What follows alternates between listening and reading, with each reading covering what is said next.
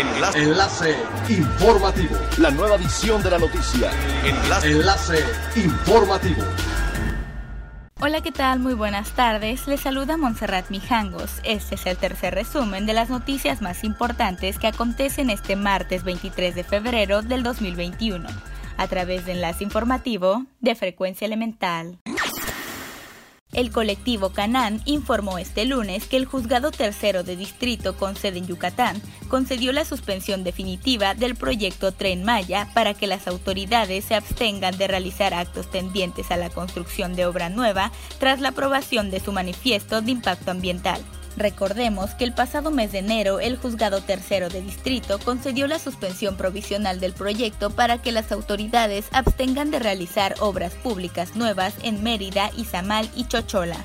Además, los municipios promovieron el pasado mes de julio de 2020 un juicio de amparo por la falta de información durante la consulta pública de la manifestación de impacto ambiental del proyecto, bajo la responsabilidad de la Secretaría del Medio Ambiente y Recursos Naturales y el Fondo Nacional de Fomento al Turismo que se llevó a cabo en julio de 2020 y hasta ahora rindió frutos. El Fondo Nacional de Fomento al Turismo, en un comunicado, destacó que uno de los principales objetivos del tren Maya es detonar la economía de la región y que la inversión de este proyecto se traduzca en bienestar para la gente del sureste. Y como resultado del proceso de construcción del tren Maya, se han generado 36.859 empleos en los cuatro primeros tramos que representan la ruta de Palenque a Cancún, de los cuales 70% es mano de obra local. También es importante destacar las obras adicionales que se realizan como la ampliación de la autopista en el tramo 4 que va de Izamal a Cancún. El gobernador del estado, Carlos Joaquín González, expresó que continúan cuidando la salud de las familias quintanarruenses al reiterar que la semana pasada se aplicaron vacunas de COVID-19 a personas mayores de 60 años en Puerto Morelos, Bacalar e Isla Mujeres.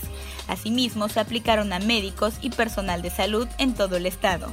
De acuerdo con la Secretaría Estatal de Salud, hasta el domingo 21 de febrero en Quintana Roo fueron aplicadas 5.400 vacunas de COVID-19 en las comunidades de Leona Vicario, Isla Mujeres y Bacalar a personas mayores de 60 años de edad. El gobernador de Quintana Roo insistió en recordar los hábitos de higiene como el cubrebocas que ya es obligatorio, el lavado frecuente de manos y la sana distancia para seguir protegiendo a las familias. Es elemental tener buena actitud y mantenernos positivos. Por ello, también las buenas noticias son elementales.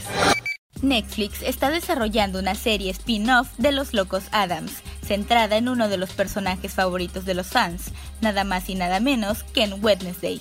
El proyecto está a cargo del aclamado Tim Burton, quien además realizará su debut como director en una producción televisiva, ya que toda su carrera ha estado al frente de filmes.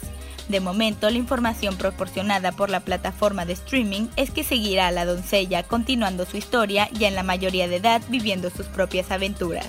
El proyecto, por lo tanto, no estará limitado a mostrar a nuevas versiones de los personajes favoritos de la franquicia, ya que expandirá de forma significativa bajo la visión de Burton, presentando nuevos extraños y macabros elementos que intentará conquistar a los fans. Siga pendiente de las noticias más relevantes en nuestra próxima cápsula informativa. No olvide seguir nuestras redes sociales, Facebook, Instagram y YouTube.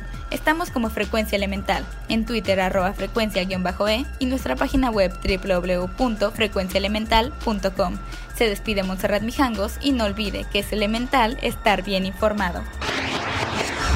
Enlace. Enlace informativo. La nueva edición de la noticia.